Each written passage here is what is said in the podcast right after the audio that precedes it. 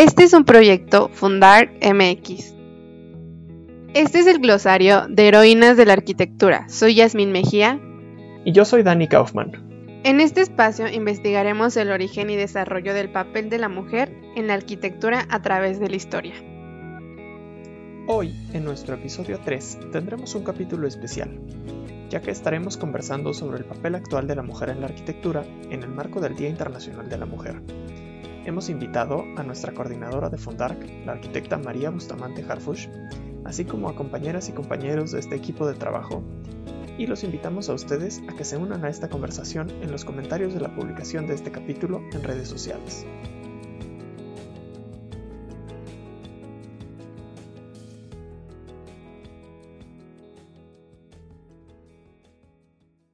Comenzaremos con una pregunta para los y las presentes en esta mesa de diálogo, la cual nos hemos adaptado con las nuevas tecnologías. ¿Cuál ha sido su experiencia laboral y o estudiantil en la arquitectura? Muchas gracias Dani y gracias Jazmín por este nuevo capítulo del podcast de Fundar MX que han organizado ustedes. Y pues este tema es muy interesante, muy relevante. Es algo que nos atañe a todos los presentes, eh, los que nos dedicamos a la arquitectura, el papel de la mujer en la arquitectura en los tiempos actuales. Y creo que, digo, yo soy de una generación, yo creo que privilegiada, porque a mí nunca me tocó ningún tipo de discriminación, ni en mi casa, ni en mi escuela, ni en la universidad. Siempre hubo muchísima equidad, siempre pude tener una voz de poder decir lo que pensara o deseara o quisiera sin ningún límite. Este, tenemos una sociedad, afortunadamente creo yo, ya mucho más libre de lo que fue a lo mejor a mediados del siglo pasado y hacia atrás, en donde la mujer, y todavía sigue sucediendo, que eso ya lo platicaremos y debatiremos, que impresiona que todavía en el pleno siglo XXI haya tanta limitación a la mujer en muchas otras eh, pues, lugares, este, grupos sociales, países, culturas, etcétera. Pero yo sí me siento afortunada, sí siento que siempre hubo pues un equilibrio en, todo de poder ser lo que uno quiere ser. O sea, sí estamos en un país libre y con muchísimas posibilidades para que la mujer se destaque y haga lo que quiere hacer.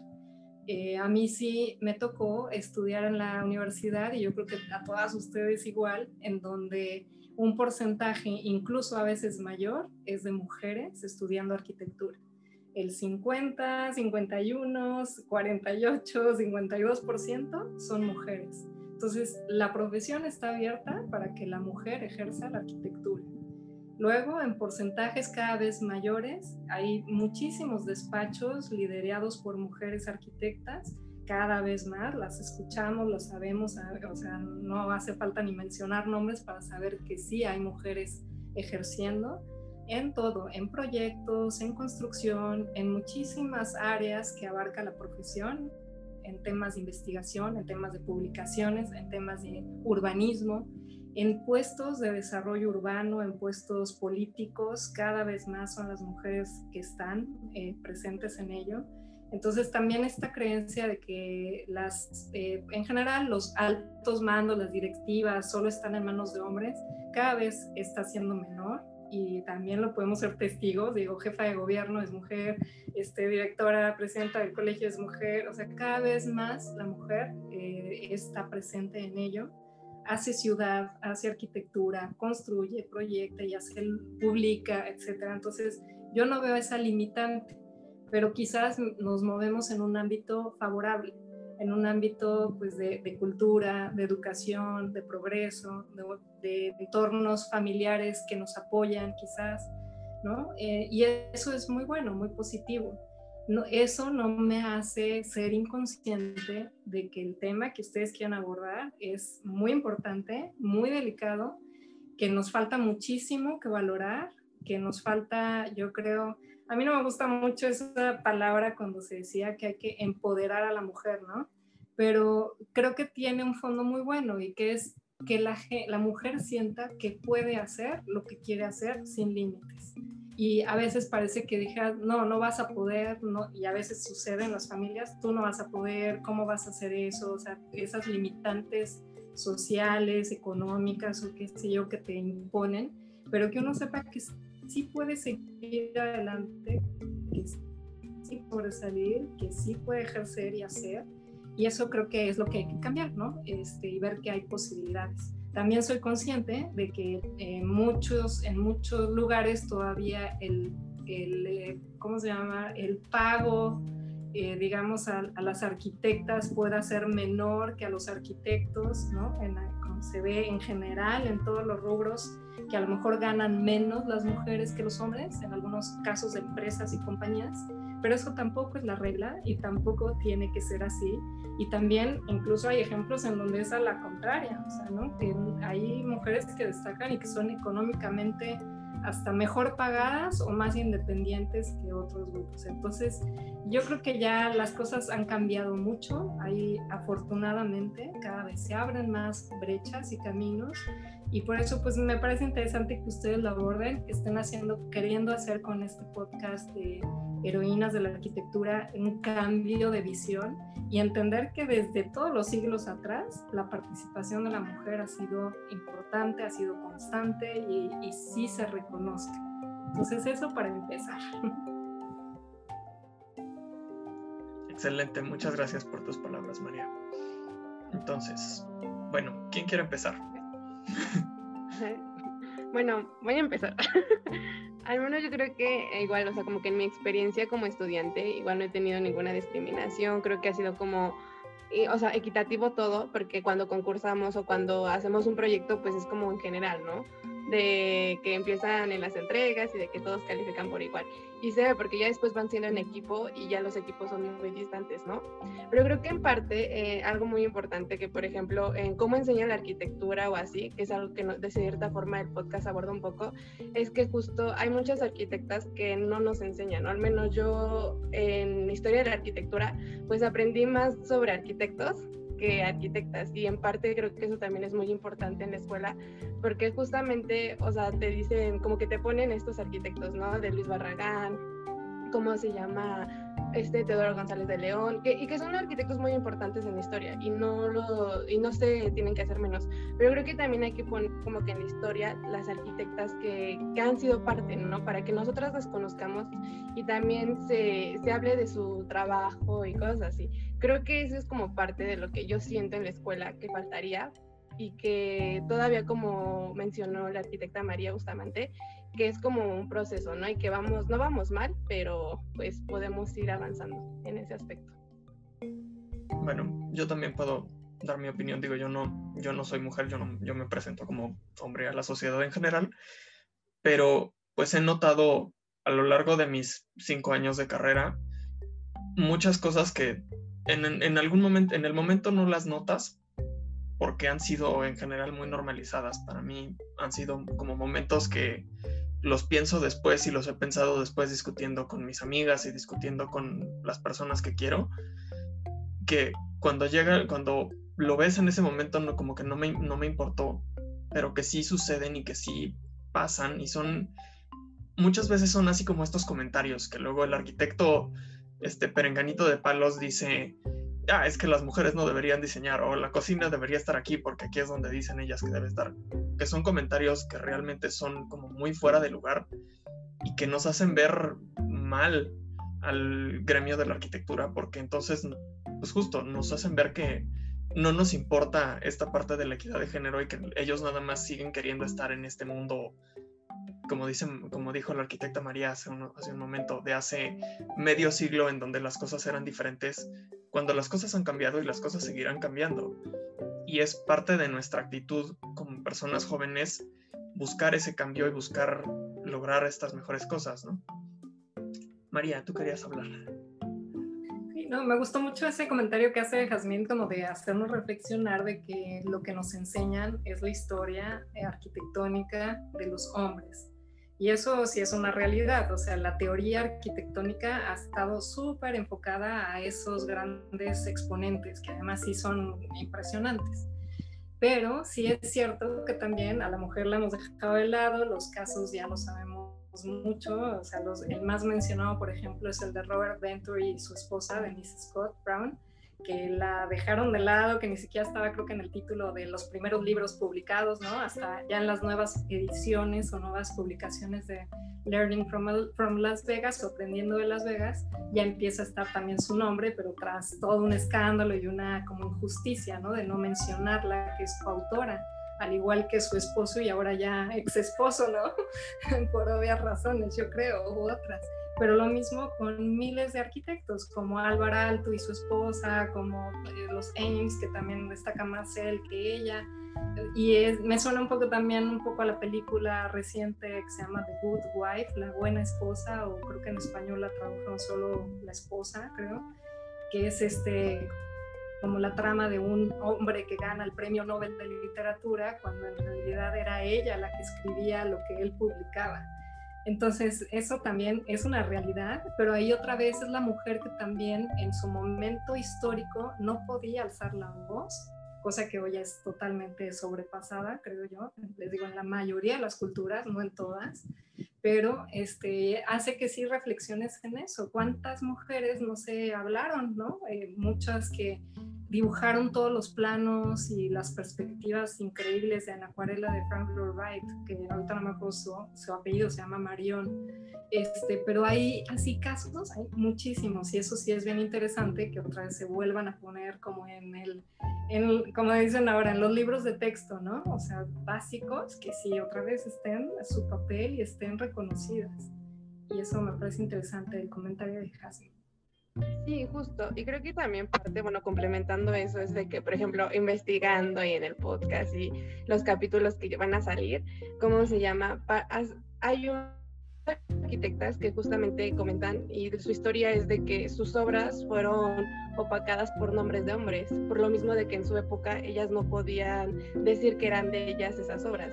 Entonces creo que también es buscar en la historia, o sea, buscar qué obras de arquitectos, en fin de cuentas, les hicieron mujeres y que por la época histórica han sido, pues sí, o sea, no han sido mencionadas. Entonces creo que también es parte de empezar a ver esta parte de la historia que no sabemos y que yo supongo que hay de haber muchas más, no nada más son dos o tres, son muchísimas. Este, bueno, con respecto a eso, o sea, leí un libro muy interesante que es como de las mujeres de la Bauhaus y justo habla un poco de las siete mujeres más influyentes que hubo. Digo, hubo muchas porque obviamente querían como pues trascender en este mundo de hombres, ¿no? pero, o sea, me parece muy interesante porque ellas mencionan que realmente como que la práctica de la arquitectura y del diseño, digamos, industrial, no la podían llevar a cabo como a un gran nivel. O sea, ellas se especializaban más como en lo textil o en cierto diseño de algunos elementos como platos o vajillas, etcétera, ¿no? Entonces, o sea, ver también cómo ha evolucionado durante la historia es o sea, me parece como muy interesante y como estas personas, a pesar de vivir, digo, muchas de ellas salieron de Alemania para llegar a Estados Unidos y empezar a crecer, porque justo es cuando empieza la Segunda Guerra Mundial. Entonces también es como, o sea, ese contraste, ¿no? De que siempre ha habido como una lucha de que también somos artistas, o sea, también podemos ser arquitectas y, o sea, es interesante ver como ese escenario y por otro lado, en lo personal, yo siendo estudiante de arquitectura, la verdad antes de entrar a la carrera tuve dos comentarios de algunos amigos que me decían, es que ¿cómo vas a estudiar una carrera de hombres? O sea, ve en un futuro que tú puedes estar en la construcción y vas a tener que trabajar con albañiles y todos tus compañeros van a ser hombres.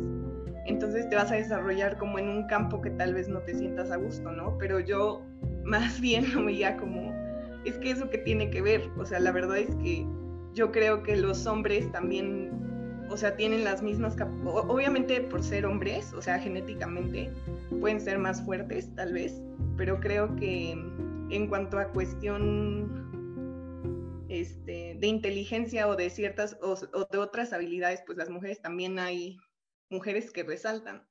Entonces, la verdad, nunca, como que me vi frenada por esa situación, o sea, yo al contrario les decía como, pues se supone que yo puedo estudiar lo que yo quiera y lo que me apasiona. Y pues creo que ya, o sea, una vez entrando en la carrera, sí vi que todos sean como más, o sea, de mente abierta, la verdad. O sea, como que nunca me topé con un maestro, con un compañero que me dijera, ay, porque eres mujer no vas a poder o por qué estás estudiando esto. O sea, al contrario, yo veía que había más mujeres que hombres y pues eso también está muy padre. Excelente comentario, Fer, muchas, muchas gracias. Y pues sí, efectivamente, ¿no? A estas alturas que son, o sea, las mujeres son esta mayoría y realmente no debería por qué haber este tipo de cosas. En general es, es algo que debe ser un, tema de trato igualitario y que todos debemos, a ver, al final del día somos seres humanos, ¿no?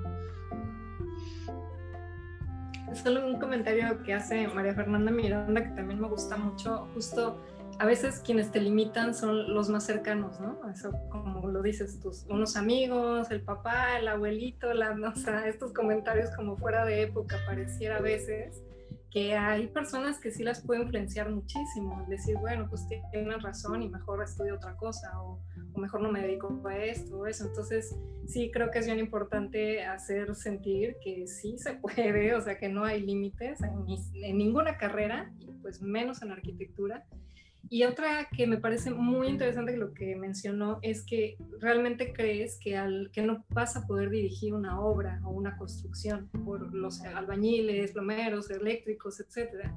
Y yo la verdad es que durante todo este tiempo de ejercer la profesión, si hay gente respetuosa, son ellos. Ni una sola falta de respeto de nadie, eh, de ningún tipo, ¿eh? ni broma, ni chiste, ni, nada, todo el respeto a la arquitecta, o sea, es, es un trabajo profesional este, de mutuo respeto y hay totalmente un diálogo así, o sea, un mismo nivel entre los trabajadores de la construcción y los profesionales de la arquitectura. O sea, y somos un equipo, ahí sí, no es quien sabe más o menos, al contrario, somos un super equipo y si no, pues no hay manera de realizar la arquitectura con unos y con otros, somos parte del todo y eso la verdad a mí sí me sorprendió porque yo sí pensaría que a lo mejor ahí en las obras es donde iba a ser mayor reto, que no te pelaran, que no te hicieran caso, que a lo mejor se burlaran o, hicieran comentarios, no sé, obscenos o lo que pudiera ser, para nada. Un respeto total de ambas partes y eso es muy bonito, saber que sí es posible y que, como les digo, la arquitectura se hace de, estas dos partes y es fundamental y, la, y la mujer puede. Entonces, es interesante mencionar. Excelente, pues sí. Y, justo ese era un poco el, el, tema que nos gustaría, que, nos, que queríamos abordar, que es cómo es el trabajo en el ámbito profesional y justamente creo ahí es en donde, en donde tú llegas a, a un punto perfecto, María, porque pues nosotros como estudiantes de arquitectura no tenemos ese contacto en general. A ver, yo, yo he tenido contacto con obra, pero no a ese nivel, pues justamente por el hecho de que soy estudiante. O sea, nosotros, nuestro, nuestro contacto con el mundo de la arquitectura es con los maestros y con los demás estudiantes y pues a veces con ese pequeño proyecto que cae, ¿no? En general, digo, yo a, yo ya terminando la carrera ya trabajo, entonces tengo pues también contacto y en general ese, ese contacto ha sido pues muy similar. Digo, yo trabajo en oficina, pero el, el trabajo, a ver, la mitad de la oficina este, son, son, son chicas y son mujeres y al final del día, como tú lo dices, somos un equipo y nosotros lo único que estamos buscando es terminar el proyecto, entregar el proyecto y entregar un trabajo de calidad.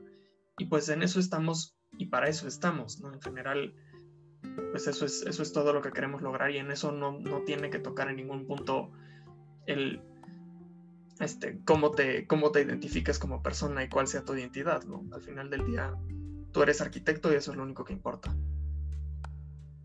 Sí, justo, creo, o sea, creo que sí también es esa parte en la que creo que más que el género deberían destacar como los conocimientos, ¿no? Y el compromiso que hay en el trabajo que se ejerce. O sea, creo que también, o bueno, al menos yo a veces sí viví como experiencias en las que por ejemplo, de que me quiero dedicar a obra o porque siento que la arquitectura tiene un campo laboral muy amplio. Entonces, dejar también de tener géneros en los campos laborales, ¿no? O sea, de que si te quieres dedicar a obra, que justamente, ¿no? A mí se me llegaron a decir así como de, pues es de hombres, o, te va, o, te va, a costar un poquito más, o no sé qué, o, o sea, como que te limitan por tu género, cuando no debería de ser así creo que es más que nada la responsabilidad que tienes y el compromiso que se tiene ante esos trabajos. Igual para las personas que les gusta mucho hacer renders, maquetas, o sea, creo que incluso la investigación, ¿no? O sea, hay un campo muy grande que no deberíamos de tocar géneros en el campo en el que uno se quiera dedicar. Y como dice también Dani, ¿no? O sea, que es parte de un conjunto. Y en vez de vernos como hombres o mujeres, somos personas y somos, y tener esta responsabilidad y este gusto por hacer lo que queremos hacer. Bueno, un, poco retomando lo que dijo la, la, arquitecta María, este, a mí una vez me pasó en un, en un salón, o sea, bueno, más que primero me, da gusto que, que, en la vida profesional, sobre todo en obra, exista ese respeto, porque a mí una vez en un salón en, la carrera escuché a una niña decir, qué miedo ir a obra, siento que, que pues, no me van a pelar, que igual y, y, y, eso, ¿no? O sea, igual y no le iban a tener el respeto que, que, que ella pensaba, entonces creo que estas, estas acciones y sobre todo que, luego están catalogadas y que te limiten a, a, querer hacer algo, algo que, que, igual y por miedo o por, por otra cosa no, no, lo experimentes, este, creo que está, o sea, yo como hombre sí pensé que feo pensar que miedo ir a la hora porque igual y no va, las cosas no van a salir como yo pensaba. Este, entonces, solo eso, la verdad que, que bueno que, que, sobre todo en la, la experiencia que ha tenido la arquitecta haya existido ese respeto entre, entre ahora sí que los que son trabajadores en obra y, y la arquitecta. Sí, justo quería comentar sobre em, que muchas veces eh, los comentarios que nos hacen en, la sociedad como que se nos clavan y a veces hasta nosotras mismas nos ponemos esas barreras, ¿no? Eh, pongo el ejemplo de que una vez, en, hace unos semestres, realizamos una construcción pequeña de madera y la mayoría del grupo éramos mujeres. Entonces, cuando ya nos pusimos a empezar a hacerla, como que nosotras mismas decíamos, es que nosotros no, nosotras no podemos, o bueno, llegamos a decir eso, no podemos, pero en realidad no sabíamos cómo utilizar un tipo de eh, herramientas. Y como que queríamos primero dejar que todos los que ya supieran que eran más que nada hombres, pues lo empezaran a hacer pero cuando íbamos avanzando vimos que necesitábamos más manos y dijimos, no, es que no nos podemos quedar así. Y empezamos a aprender entre nosotras y al final pues lo terminamos entre todos, ¿no? Pero pues sí, es, es más que nada que muchas veces se nos queda y nosotras mismas creemos que no se puede, pero en realidad pues es cosa de conocimiento y es cosa de práctica y, y no tenemos que ponernos esas limitaciones. Mencionando de este tema de las obras, que ahorita también comentaba Fernando, o ahorita Caro, con este ejemplo de llevar en práctica hacer una obra real con tus propias manos, ahí es cuando dimensionas que si no hay el equipo, no puedes hacer nada, o sea, es mínimo lo que podrías construir autónomamente, incluso siendo hombre, o sea, es, es uno de los trabajos más forzados que existen, o sea, es una losa de piso que parece muy básica y que nosotros ponemos como especificación, sí, de formato 60 por 60 o 1 por 1 o mejor 1.20 por 60, no sé si lo han cargado, o sea, cargar esa pieza es impresionantemente pesado, difícil y toda su labor es súper demandante. Y la verdad es que ahí es cuando empiezas a admirar ese trabajo de lo que es construir, ¿no? Tus proyectos, tus ideas y que yo nada más quería comentarle a Fernando también que además de, respeto, que digo que es mutuo, o sea, yo a ellos, ellos a, a, mí, también han sido amigos ya de vida, o sea, varios de los, el herrero, el eléctrico, el pintor, o sea, son parte así de la familia, he visto crecer a sus hijitos porque van a las obras o va la esposa o así. He convivido con ellos de irnos a comer tacos acabando la obra o ir a, o mientras estamos en una entrega, a ir así a comprar las cosas juntos, ¿no? Eh, y eso es una relación pues que se construye, que se hace. Y entonces, eh, sí, ojalá y tengamos también como esa visión como más humana, mutua, de relacionarse, ¿no? No es como el capataz que ordena y punto, ¿no? Es, es una relación de construir juntos y eso creo que hay que hacerlo todos, ¿no? No solo mujeres, sino hombres, mujeres, hombres, hombres, todos, ¿no? Nada más. Excelente, muchas gracias. Y yo creo que con esto vamos a pasar a la siguiente pregunta. Es este, ¿qué acciones nos gustaría implementar para hacer más igualitario este, la arquitectura? Eh, pues yo creo que como dijo Jazmín, yo creo que sí me gustaría en mis clases escuchar más acerca de mujeres en, en la historia de la arquitectura. O sea, yo hasta hace poco eh, me empecé a dar cuenta que pues sí, todos mis referentes son hombres y no porque yo quisiera, sino que pues realmente en la historia y en, muchas disciplinas, no solo en la arquitectura, pues realmente solo se habla de lo que han hecho ellos.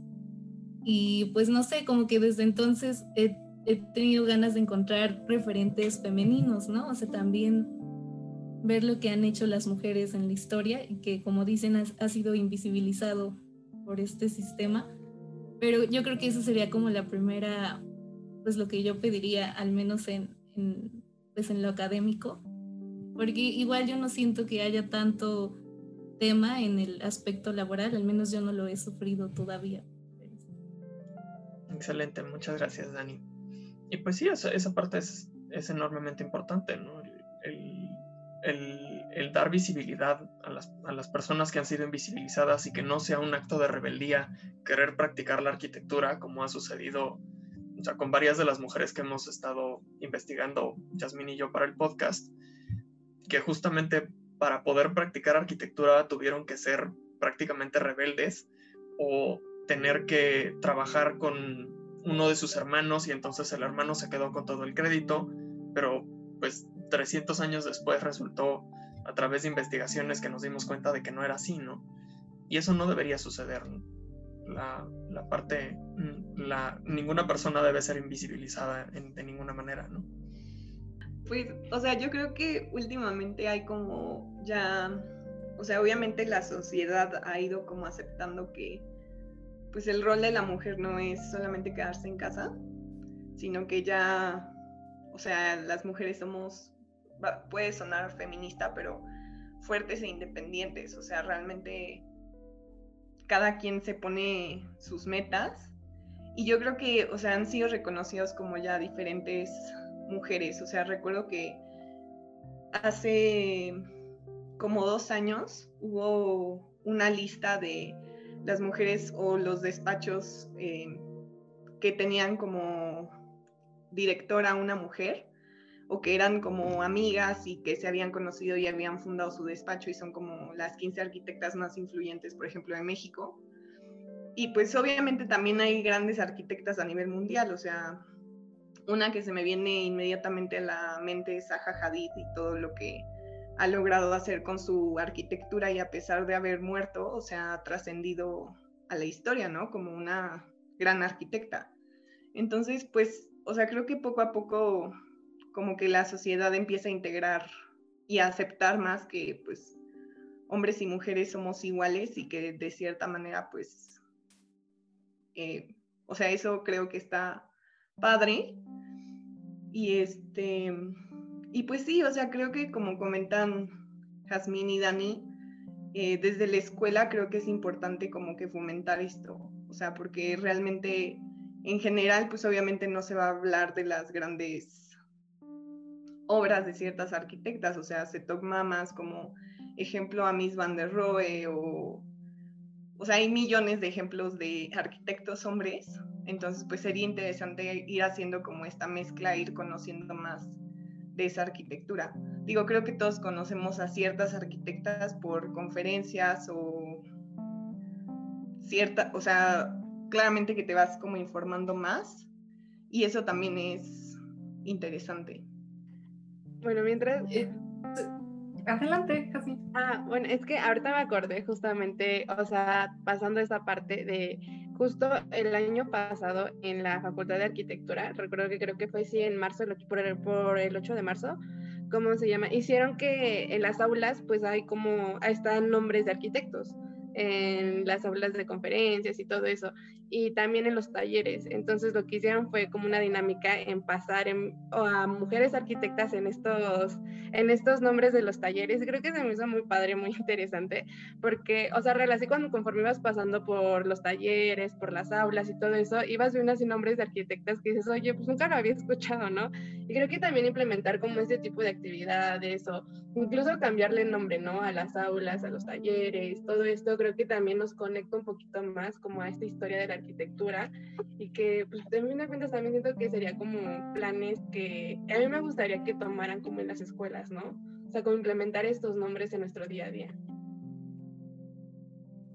Esa es muy buena propuesta, Jazmín. La verdad es que sí, creo que irles dando nombre, ¿no? Reconocimiento, porque sí es cierto que sigue habiendo muchos premios a nombre del arquitecto, ¿no? El premio Barragán, el premio Mario Pan y el premio tal pero todavía mujeres se menciona poco y yo creo que poco a poco se van a ir ganando ese lugar cada una de las arquitectas y es interesante también lo que menciona, por ejemplo, Mara Fernanda o, o Jazmín, esta primer mujer, ¿no? Que destaca y que se vuelve mundialmente muy reconocida, como es el caso de Zaha Hadid, la primera mujer en ganar el premio Pritzker.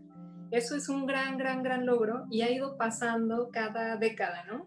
Eh, no sé, no sé si se recuerdan ustedes, pero también, no sé, a finales del siglo XX, o sea, 1990 y tantos, 98, yo creo, 99, hubo la primer mujer que dirigió el Instituto Nacional de Bellas Artes y la Dirección de Arquitectura, y fue todo un revuelo también en los periódicos, y así una mujer dirige esa institución.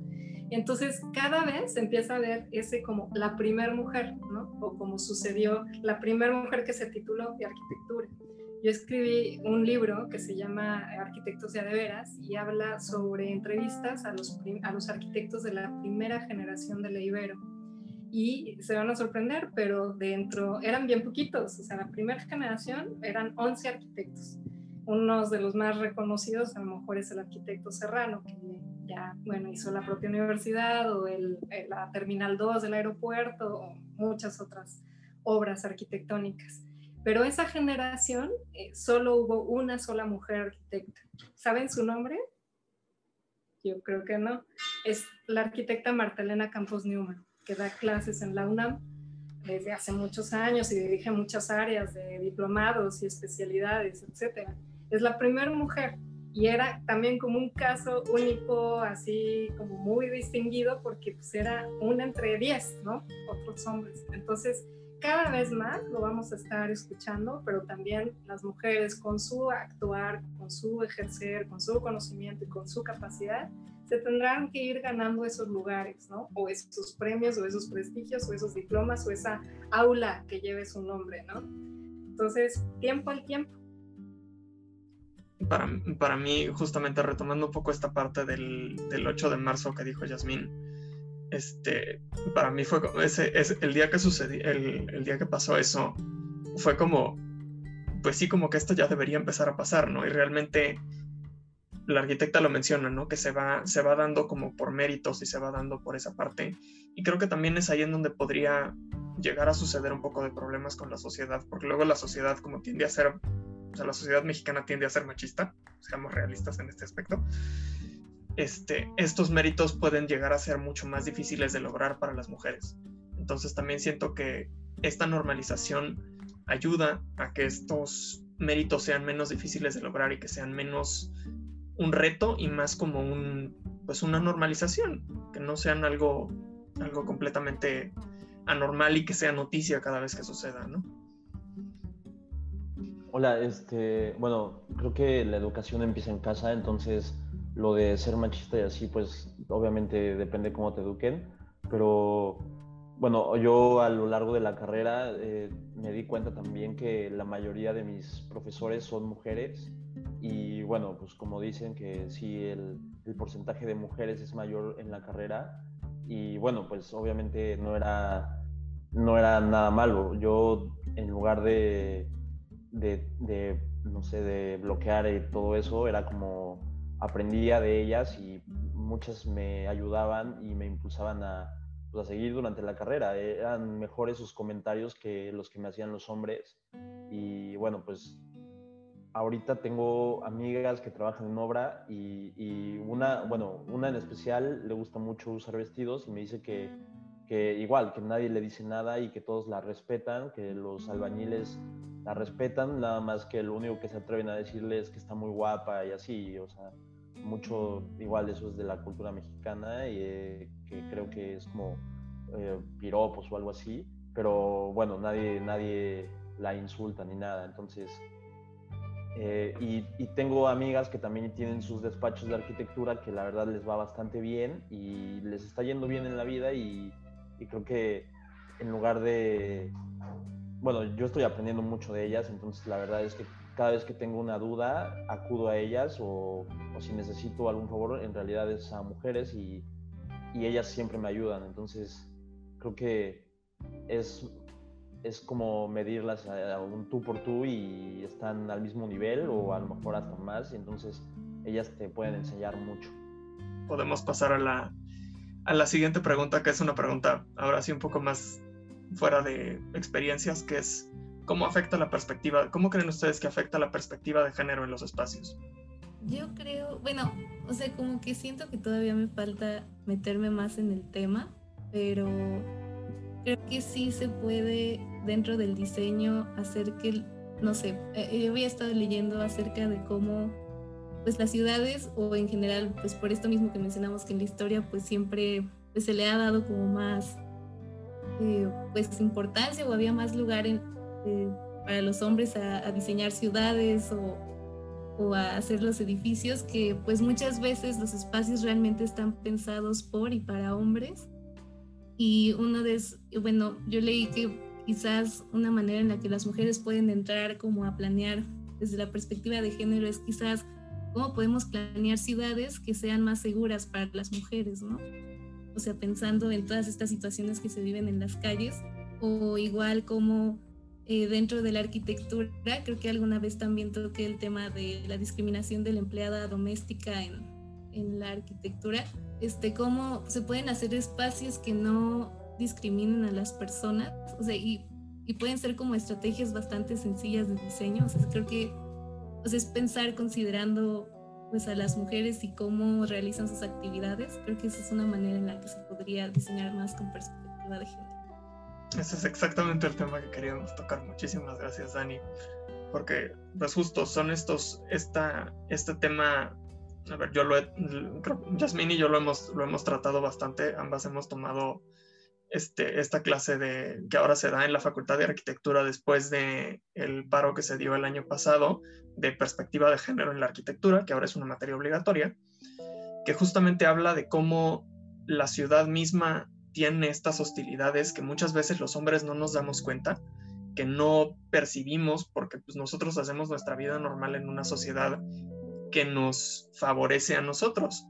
Entonces, cuando vemos estas opiniones, cuando hemos platicado sobre estas opiniones y sobre estas dificultades que tiene la mujer para vivir el espacio público o vivir en un, cosas tan simples como un baño, te abre completamente los ojos y dices, oye, algo está mal, ¿no? Y se tienen que hacer estas, estos diseños con perspectiva de género que generan un cambio. Sí, sí, o sea, justo iba a decir lo mismo, el ejemplo del baño, de que justo, o sea, también como en la clase nos mencionaron eso, ¿no? De que cómo es posible que los baños, que los diseñemos, de que lo típico, ¿no? Que hacemos casi siempre de mirror al baño, cuando realmente la densidad de población de mujeres es más. Entonces, obviamente la capacidad del baño no va a dar y por eso hay veces que pasa, no sé si les ha pasado a mí muchas veces, en el que salen de una obra de teatro y el baño de mujeres está súper, súper lleno. Y el de hombres no hay nadie. O sea, yo hay poquitas personas, ¿no? Entonces ahí vemos cómo realmente los espacios no están funcionando porque no estamos tomando en cuenta ese tipo de cosas.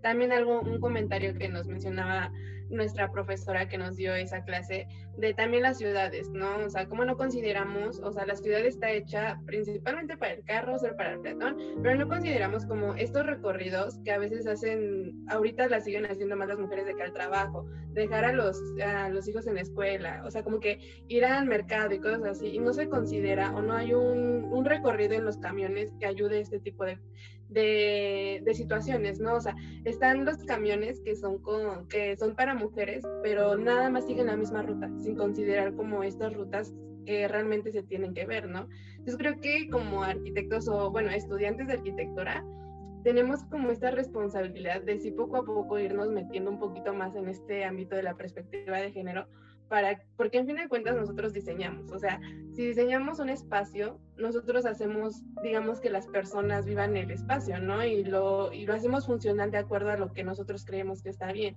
Entonces creo que estas materias ayudan muchísimo y también nosotros pensar en todos esos problemitas que como dice Dani, a veces no nos damos cuenta y que son, porque son parte de nuestro día a día, ¿no? Porque así se ha construido la ciudad y así hemos construido los espacios, pero si cambiamos esta parte, pues creo que mejoraríamos un poquito más en este aspecto. Y, muchas veces no nos damos cuenta simplemente porque no lo percibimos. O sea, en general es como, pues yo hago, mi, yo hago mi camino a casa y se acabó, pero luego si le preguntas a una amiga o le preguntas a este, tu novia, oye, ¿cómo haces tú tu camino? Es algo diametralmente distinto, a pesar de que a veces el camino es prácticamente idéntico. O sea, en el ejercicio de voy a caminar al metro, sobre todo en Ciudad Universitaria en la UNAM, es completamente diferente cómo lo ves durante el día, durante la tarde, durante la noche, si eres mujer, si eres hombre, y todo esto afecta, y todo esto se ve reflejado en necesidades. Entonces, nosotros como arquitectos, pues trabajamos como para resolver necesidades. Entonces es importante, pues, ver estos puntos de vista adicionales, ¿no? Sí, va sin imagen a ver si funciona mejor mi internet y la voz yo creo que la vez pasada me quedé en la parte en donde quería hablar acerca de esta manifestación que se hizo el pasado 8 de marzo. Bueno, quería hacer énfasis de esta, el 8 de marzo se celebra el Día de la Mujer y el año pasado, unas semanas antes de entrar a la pandemia, hubo una de las manifestaciones más grandes que ha tenido la Ciudad de México para expresar este como dolor, malestar, inconformidad de tanta violencia hacia las mujeres en todos los ámbitos, no solo la arquitectura, obviamente. Sí hubo un grupo importante de mujeres arquitectas que se reunieron en esta manifestación. Yo estuve dentro de un grupo que por lo menos éramos como 300 mujeres.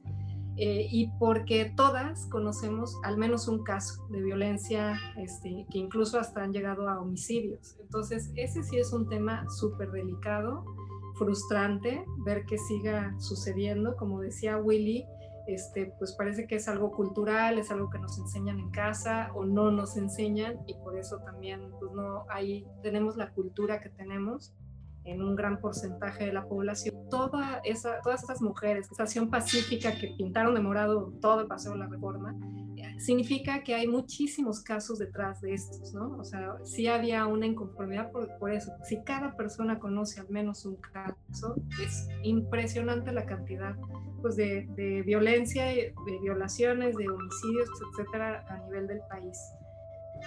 En el caso del tema de, de, la arquitectura y los espacios urbanos pensados para la mujer, la verdad es que sí, como mujer tienen pues mucho menos defensa física ante alguna agresión. Entonces, sí pensar que cuando uno va, por ejemplo, sí a la UNAM, a, la Facultad de Arquitectura, a mí se me sorprende ver que los baños tengan llave. Y sí se me hace como muy raro porque en Ibero están las puertas abiertas, cualquiera podría meterse al baño de mujeres y pues no sucede por obvias razones, por respeto.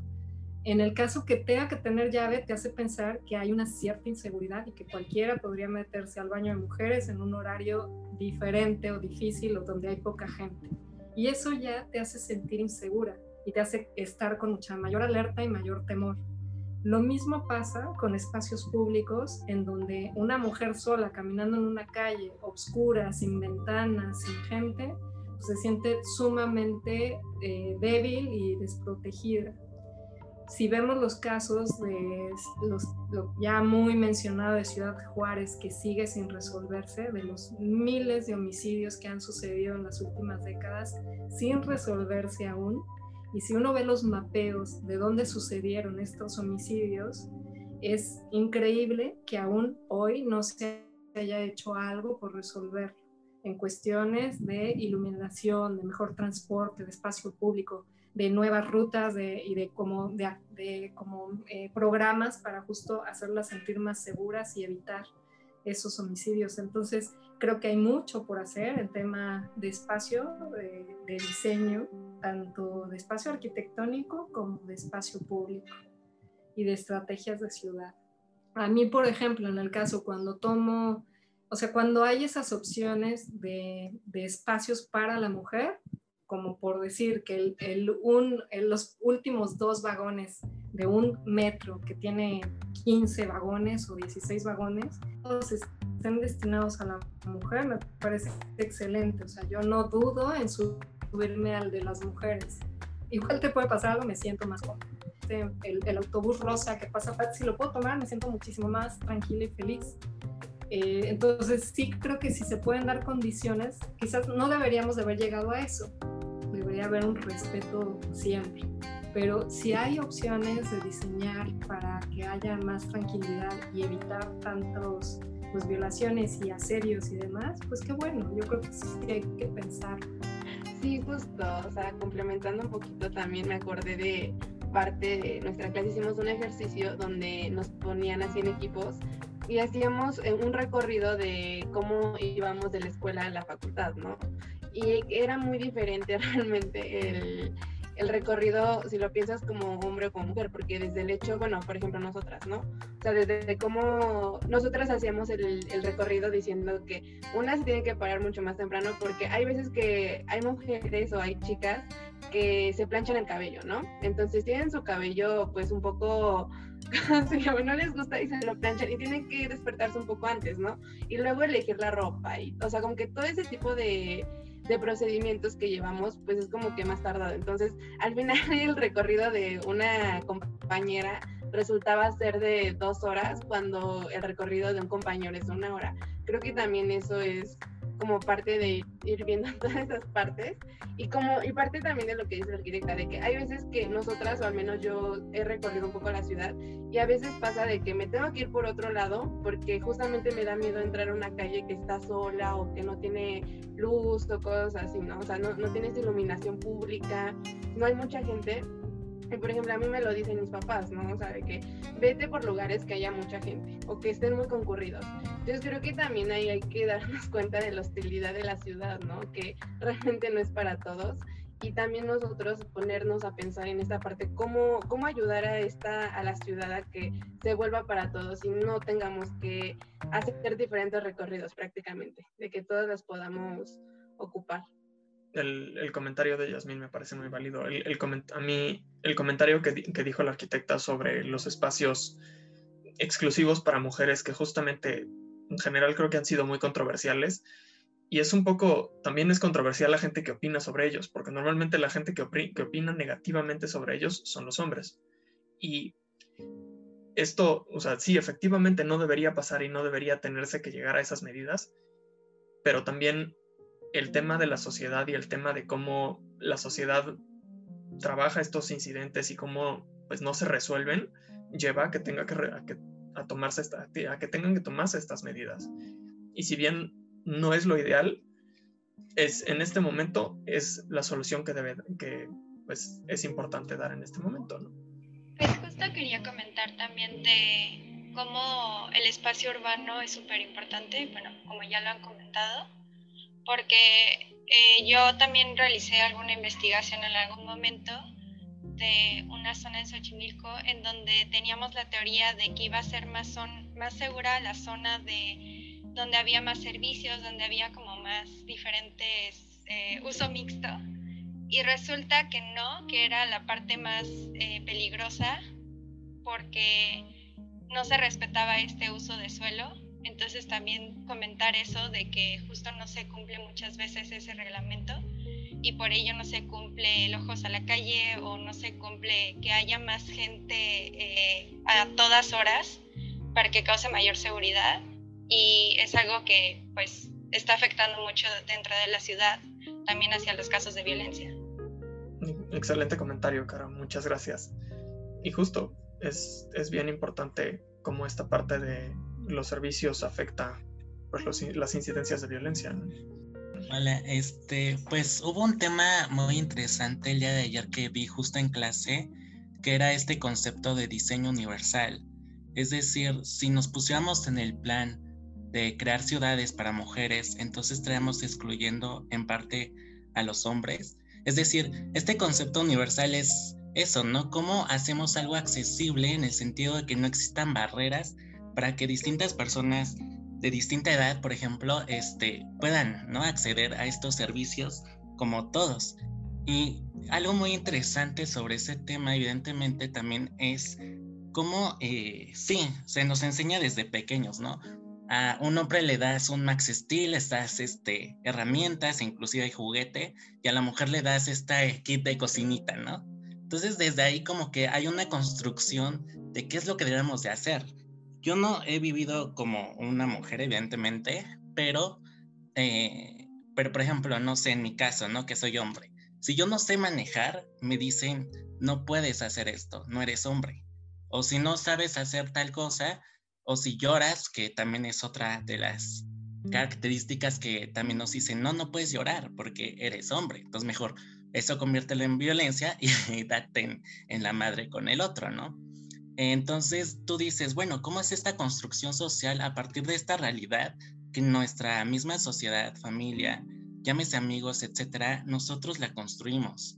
Y algo también muy interesante que, si bien puede ser un tanto controversial, a lo mejor un hombre se nos acepta en el sentido hasta en temas que a lo mejor no sé si decirlo, pero que en arquitectura digo, el tema es la sexualidad, ¿no? ¿no? Necesariamente del maltrato, por ejemplo, sino de educación sexual desde conocer tu propio cuerpo. Y yo he conocido, bueno, se dicen que en estudios de sexología, pues las mujeres sin por toda esta construcción se sienten mal con su propio cuerpo o está mal que ellas puedan conocer su propio cuerpo y mapearse, ¿no? Y poder tener esta sensación de plenitud como los hombres. Entonces tú dices, todas estas construcciones que se nos dan desde pequeños, llega un punto en el que dices, Dios, o sea, también cómo podemos cambiar esta realidad que estamos viviendo, pero no solamente pensando desde, desde yo hombre, desde yo mujer, sino más bien desde como un ser humano. Y cuando logras empatizar y ponerte a vivir en los zapatos de la otra persona que está caminando por calles oscuras, que no hay iluminación o que no exista esta vigilancia informal como nuestros vecinos y no existe esa comunidad, difícilmente se va a lograr en parte, porque el diseño no solamente es el espacio, sino es lo que generas dentro de estos impactos a niveles sociales, que creo que viene un poco al caso. Gracias. Gracias, muchas gracias, Luis. Y justo, este, ah, bueno, adelante, Jasmine. Bueno, es, es, es importante que menciones esta parte pues de la violencia machista que justamente se vive por los dos lados. Y también, o sea, me, me pareció curioso que mencionaras la parte del diseño universal y que lo, o sea, que lo menciones como una parte de que da violencia también, de que excluye al hombre, cuando en realidad no es así.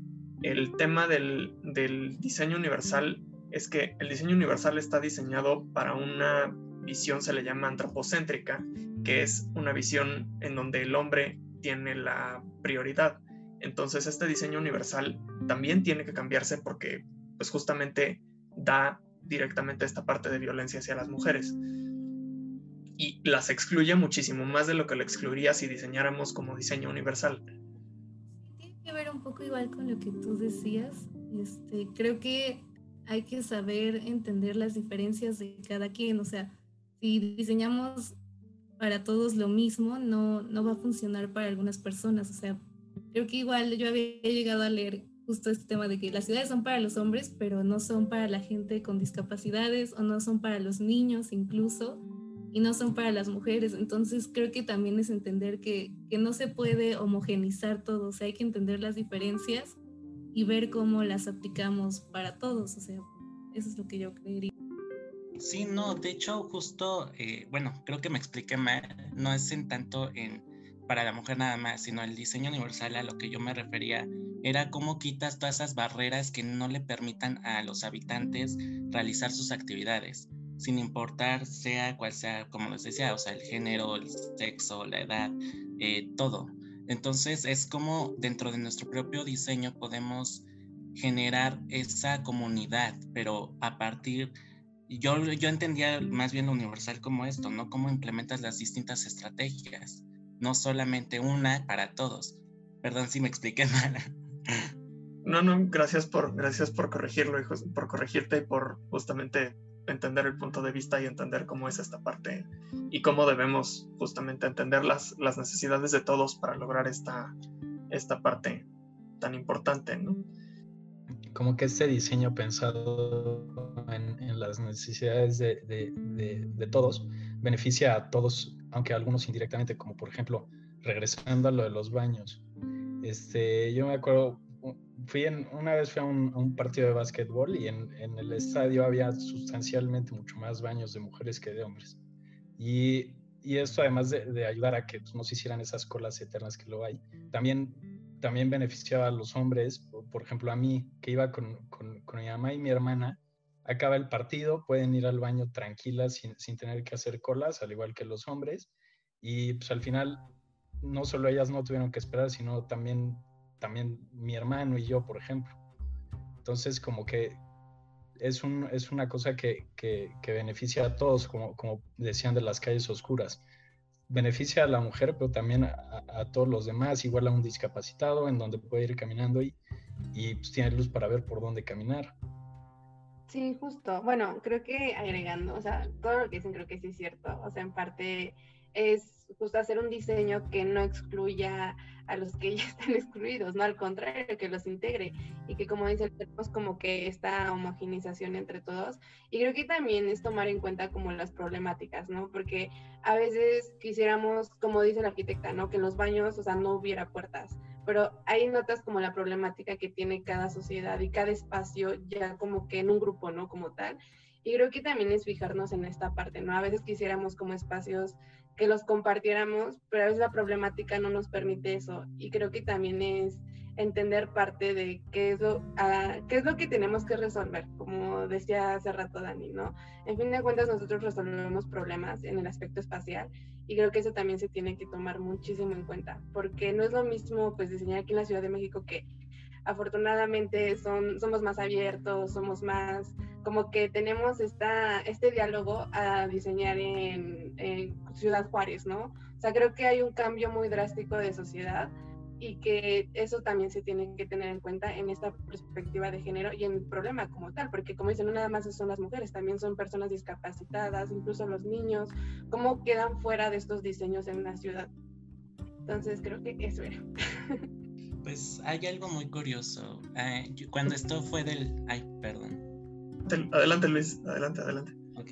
Y cuando fue esto del concurso de diseño una torre, yo vi una propuesta que justo integraba como un espacio de guardería dentro de esta torre de usos mixtos para aquellas mujeres que pues son solteras y tienen hijos. Entonces, el integrar como a veces en el, programa, en el programa arquitectónico como pensar y ponerte en el lugar del otro y que tengan esta eh, accesibilidad de espacios, ¿no? Esta conexión, porque luego las mujeres solteras, por así decirlo, pues tienen que cruzar media ciudad para llegar a recoger a su hijo. Entonces se lleva un buen de tiempo y creo que integrarlo dentro de estas nuevas propuestas, eh, sí, pensando en este caso, pues en, en, la, hacerle la vida más, más simple, más sencilla, creo que también eh, es algo que hace falta y la verdad es que me sorprendió y esa fue una de las propuestas que yo pude ver. Entonces creo que igual ya ah, estamos como en esa transición, creo yo. Me, alegra mucho escuchar que empiecen a ver ese, tipo de propuestas, porque son justamente, como dices, es, es, es, esa transición que tiene que empezar a suceder. Sí, va muy de la mano del comentario que acaba de hacer Luis y justo de cómo cada vez más se ven proyectos que se integran este tipo de programas. Por ejemplo, en la Ibero también hace no mucho, quizás unos cuatro o cinco años, se hizo un salón para que mamás que tuvieran bebés que amamantar lo pudieran hacer ahí, en la misma universidad. Gente que a lo mejor da clases o que a lo mejor trabajan de administrativos o incluso hasta alumnas que de pronto ya también tienen algún bebé. Y eso pues era algo como que ni te imaginarías ni se te ocurriría que hay que planear eso o pensar un espacio de ese tipo, ¿no? y pues también va mucho como de la mano de la cultura y ese ejemplo de la guardería en las universidades o en los trabajos, en los corporativos, pues es interesante que sí cada vez se piensa más porque a la vez de, o sea, facilitas como a la persona como su vida, su vida integral, ¿no? Y hace que así pues rinda más y, y trabaje de mejor manera y todo. O sea, yo, no sé, me pongo a pensar que ese tipo de cosas eran impensables hace 40 más que trabajaban en aquel entonces, pues era este podcast, ¿no? Mujeres que tenían que trabajar, llevar a la guardería, este, volverlos a recoger, o sea, llevarlos a comprarlos. Eh, todos los, eh, no sé, los libros de la clase, enseñarles la tarea, etc. Y ahora cada vez más en los proyectos arquitectónicos están pensados de una manera como más integral en la forma de vida. Y eso está buenísimo. Sí, hicimos una visita el año antepasado, antes de la pandemia, justo como en noviembre, diciembre del 2019, a la torre BBVA y de Legorreta y Richard Rogers y también es increíble la cantidad de programa que tienen para que justo sus empleados, ya no hablamos solo de mujeres, sino mujeres y hombres, tengan todo a la mano. O sea, y había todo, peluquería, farmacia, doctor, o sea, todo al interior de la torre BBVA, eh, guardería, etcétera. Entonces, ese tipo de cosas creo que está increíble, que cada vez pensemos más en las formas de vida y que sí son increíblemente o diametralmente opuestas en otras culturas, donde hoy todavía es, es eh, así los proyectos arquitectónicos, por decir, en las culturas musulmanas o en, en Estambul o en Pakistán o en países como, como estos que menciono, tienen que, dividir espacios, ¿no? Los hombres tienen su propia sala, las mujeres su propia sala y se dividen, o sea, entran en la puerta y adiós, cada quien se va para su lado, ¿no? No se permite esa como convivencia que para nosotros es tan natural. Entonces es interesante, ¿no? Conocer otras culturas y ver lo positivo que tiene la nuestra. Sí, hay que ver, hay que ver lo positivo lo positivo en, esta, en este aspecto y no nada más ver lo negativo, porque luego cuando vemos justamente nada más lo negativo nos terminamos este, nublando el pensamiento y al final, pues justo no podemos ver esta parte de progreso que realmente sí se está haciendo, y que es un, es un proceso y es un proceso largo, pero que al final del día termina generando este, un cambio y un cambio muy positivo al respecto de toda la sociedad. ¿no? Bueno, si, alguien más quiere hacer un comentario ya para, para ir cerrando. No se olviden de seguirnos en las redes sociales para conocer todos los programas que Fundar MX tiene para ustedes. Yo soy Yasmin Mejía. Muchas gracias a todos por acompañarnos y esperemos que nos escuchen, nos escuchen y se escuchen a ustedes muy pronto y que pues sigan disfrutando del podcast. Nos vemos en el, en el episodio 3, que será este, iremos a Francia a conocer, a Harriet Morrison Irwin y a Louise Blanchard Betun. Yo soy Daniel Kaufman y esto fue Glosario de Heroínas de, Arquitectura, de la Arquitectura, un proyecto Fundark MX.